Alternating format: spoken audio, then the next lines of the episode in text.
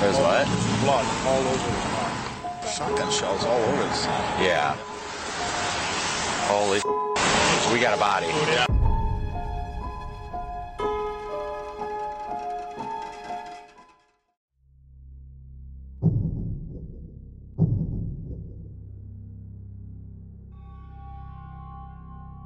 Yulisa Tyler, una madre de 29 años considerada mentalmente inestable y asidua a sustancias ilícitas, logró de alguna manera obtener la custodia de su pequeño hijo de 6 años, Ellie Hart. Aquí la pregunta es, ¿y para qué? Pues bueno, lamentablemente para arrebatarle la vida y pasear con el cuerpo al interior de su auto por las calles de Minnesota. Ellie Hart no solo le falló a la mujer que lo trajo al mundo, sino que también fue víctima de un sistema incompetente que no pudo velar por su seguridad como se supone debía hacerlo. Decenas de veces Yulisa demostró ser incapaz de hacerse cargo de su papel de madre, pero nada bastó para evitar que ese pequeñito cayera nuevamente bajo su negligente cuidado materno.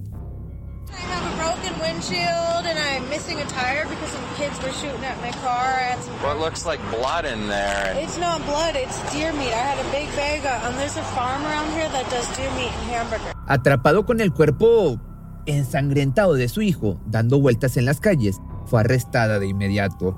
Posteriormente, la investigación destapó todas las atrocidades cometidas contra la víctima y a su vez la terrible noticia de que de haberse hecho lo correcto con anterioridad, el niño seguiría con vida bajo el cuidado de su padre que sí estaba listo para brindarle la buena vida que merecía.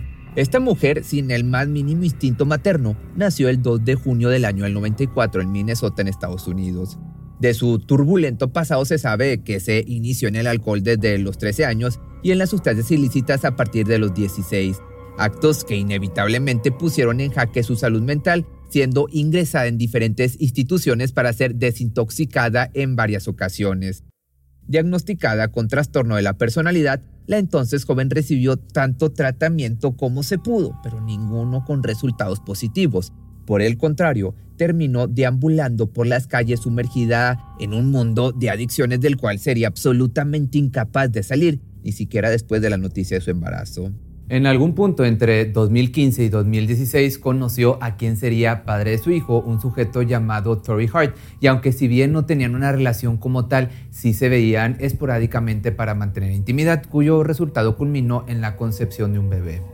Curiosamente, Tori no era una persona en la misma situación que ella, por el contrario, mantenía una vida estable lejos de las adicciones y los alucinógenos, sustancia que hasta el momento era consumida por Julissa diariamente.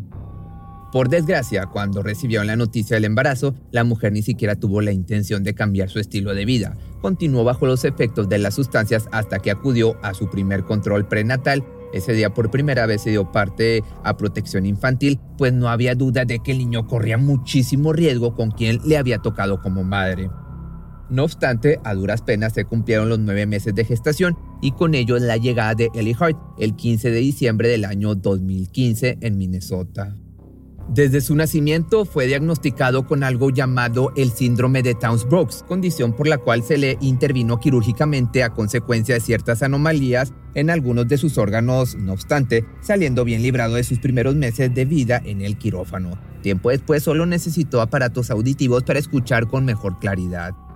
Sin duda era un niño fuerte que pudo librar todas sus batallas y salir victorioso luego de tantos estudios en diferentes clínicas especializadas. Después de todo, parecía que tendría un futuro saludable. Infortunadamente, llevaba a cuestas el maltrato de una mujer que en realidad no se podía hacer cargo ni de sí misma. Yulisa, en lugar de sobreponerse y luchar en contra de su oscuridad, se dejó hundir cada día más, al punto de ni siquiera querer tomar un tratamiento para su salud mental. Por lo tanto, era absolutamente incapaz de brindar la atención que su hijo necesitaba. Viviendo bajo la sombra de alucinaciones, de pronto le pareció buena idea acusar al padre de su hijo de violencia y aunque no tenía pruebas de tal cosa, hubo quienes no pusieron en duda sus palabras. Esto hasta que en una ocasión protagonizó un episodio psicótico en el que estaba segura de que un insecto quería hacerle daño a su hijo. Como consecuencia, se abrió un expediente en el Servicio de Protección Infantil, a través del cual le exigieron a la mujer cumplir tanto con su tratamiento como el de su hijo. Peticiones a las que de forma muy inteligente no quiso negarse, esperando que así le dieran carpetazo al asunto, justo como sucedió. Esa fue la primera vez que el sistema le falló al pequeño de entonces un año y medio de edad. Los primeros años de vida de Ellie estuvieron plagados de negligencia por parte de su madre, pues lastimosamente solo lograba llamar su atención cuando golpeaba su cabeza contra la mesa, dejando en él no solo cicatrices físicas, sino también emocionales. Por su parte, Tori no había dejado de demostrar su disposición para hacerse cargo del niño. Tenía el deseo de estar presente en su vida para darle todas las atenciones que merecía, mas lo único que siempre ganaba eran falsas acusaciones por parte de la mujer. Por ejemplo, la ocurría en el año 2019 que alertó a las autoridades policíacas por una supuesta bomba que él había dejado en el auto de ella. Solo es una botella de agua con clavo, por lo que dijeron los uniformados y con esto te vas dando cuenta del grado de locura que tenía esta mujer. No se trataba más que de un engaño para intentar alejar al hombre de ella y del pequeño, lo cual curiosamente sí pudo lograr mediante otro tipo de engaños, haciendo que se desplegara una orden de restricción en el cual se protegía al niño y a su madre. Y por si fuera poco, para mitad del año 2020, Yulisa se mudó junto con su hijo a la ciudad de Farmington, ubicada en el condado de Dakota, en el estado estadounidense de Minnesota. Se suponía que tenía intenciones de iniciar una nueva vida, lejos de las adicciones supuestamente y los malos tratos, que la tranquilidad de ese lugar le llevaría la paz necesaria para convertirse en una buena madre. Pero pues ya sabemos, era evidente que el problema no radicaba en el lugar de residencia, sino en su locura misma, en sus adicciones. Bastó una visita de servicios sociales para que el montaje de la supuesta nueva vida se le viniera abajo. La policía tuvo que intervenir luego de que la madre no respondiera a los llamados para el seguimiento del caso. Se suponía que ella era la buena de la historia, supuestamente, y que por eso estaban lejos del padre del niño. Pero una vez que los oficiales entraron en la casa, descubrieron la desgarradora verdad. El pequeño Eli estaba completamente solo sin ropa y sin su aparato auditivo, portando en su piel marcas de arañazos y una higiene bastante cuestionable, rodeado de basura, respirando aromas putrefactos de comida en descomposición. Era una imagen totalmente desgarradora. Fue así como finalmente el niño se puso a disposición y bajo el cuidado del condado de Dakota, sabiendo que en definitiva su madre no era apta para cumplir con su función de manera responsable. Desde entonces se le puso como tarea una larga lista de especificaciones que debía cumplir para lograr recuperar la custodia de su hijo. Primeramente, estabilizar su salud mental, tanto como alejarse de las adicciones, pero sobre todo, generar lazos saludables entre ella y su hijo. Por otro lado, pese a que el padre buscaba por todos los medios hacerse cargo de él, nunca se le consideró debido a las denuncias, como te digo, injustificadas de la mujer, quizás de haber sido Tori el tutor legal del niño, hoy Eli estaría con vida y no estaríamos haciendo este video, pero pues las cosas tomaron el peor curso para desembocar en el peor de los escenarios. No obstante, la misma oportunidad que se le dio a la mujer para recuperar su custodia, también se le dio al hombre.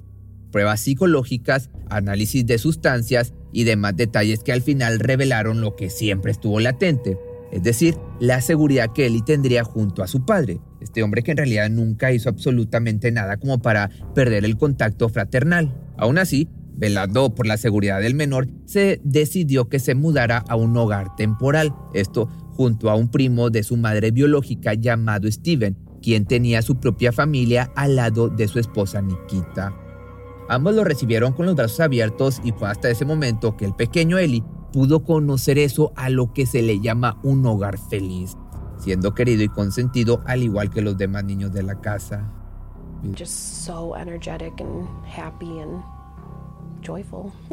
Su tiempo compartido fue de 11 alegres meses en los que se encariñaron como si fuera su propio hijo. El niño era feliz, hizo nuevos amigos y descubrió que soñaba con ser bombero cuando creciera.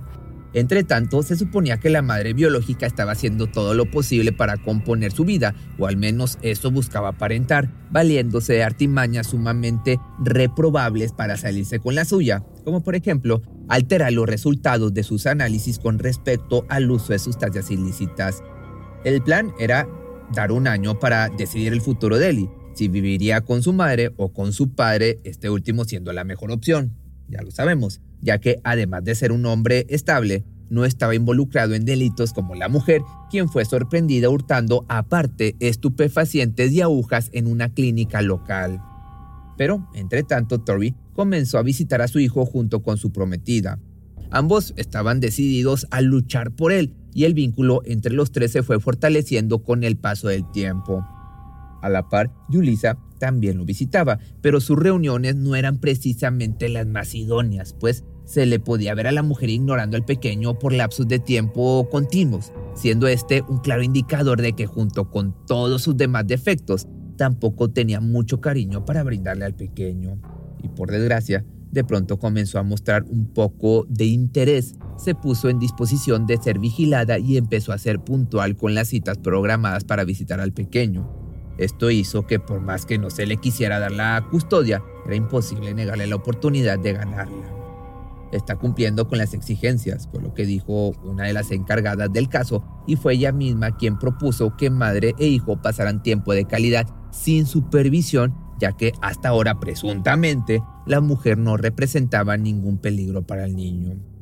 Naturalmente Steven y Nikita hicieron saber su desacuerdo, pero se les dijo que simplemente eran visitas domiciliarias de prueba, las cuales de no salir bien, serían el indicador perfecto para que finalmente se le diera la custodia total al padre.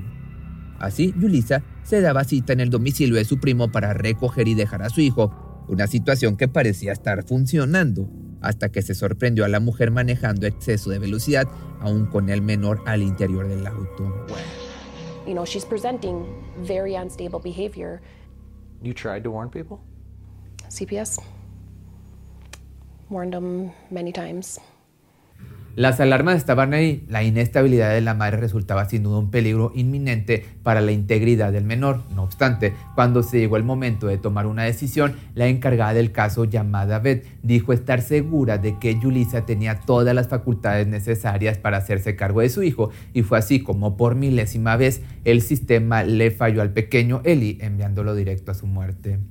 Pero como te digo, Beth pasó por alto cada detalle que pudo haber salvado la vida del pequeño e incitó a un juez a dejar al niño bajo cargo de su madre, que para opinión de ella solo era un poco irresponsable. Entonces, aún y en contra de toda lógica, el 10 de mayo del año 2022, un juez decidió cerrar el caso otorgándole la custodia nada más y nada menos que a Yulisa.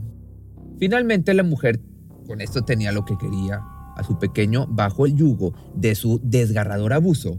Pareciera que luchó hasta el cansancio solo para satisfacer su ego o su deseo de asesinar, puesto que tan solo nueve días después de la resolución se dirigió a comprar proyectiles de escopeta. Dijo que las necesitaba para protección personal, sin embargo, el 20 de mayo de ese mismo año salió en su auto a las calles de Minnesota, condujo por algunas horas y posteriormente se estacionó para tirar del gatillo en contra de su pequeño. No tenía ningún motivo para actuar de esa forma, tan despiadada y sanguinaria, pero fue capaz de seguir conduciendo con el cuerpo a cuestas, con el cadáver, como si no tuviese remordimiento alguno. No obstante, bastaron algunos minutos para que su auto en terrible estado llamara la atención de una patrulla que se encontraba por el área. No tenía una llanta delantera y llevaba el vidrio de la parte de atrás completamente destrozado. Fue entonces que la detuvieron e hicieron el fatídico descubrimiento. Missing a tire because some kids were shooting at my car. I had some. What looks like blood in there? It's not blood. It's deer meat. I had a big bag. Of, um, there's a farm around here that does deer meat and hamburger. La mujer había descargado su arma a quemarropa cuando su hijo se encontraba sentado en su silla en la parte trasera del auto, crimen por el cual fue arrestada casi de inmediato. Se le impuso una fianza de 2 millones de dólares y más adelante se le acusó formalmente de asesinato intencional en segundo grado, esto por parte del propio Tory, padre del fallecido. Increíblemente se declaró inocente, me refiero a la mujer, negándose a aceptar el acuerdo de culpabilidad que se le ofreció para recibir una condena de únicamente 40 años de prisión, sin la necesidad de atravesar por un juicio pero con su respuesta no hubo más remedio que llevar al estrado todas y cada una de las pruebas que la señalaban como culpable, incluyendo testimonios y evidencia tomada del vehículo en el que se encontró el cuerpo.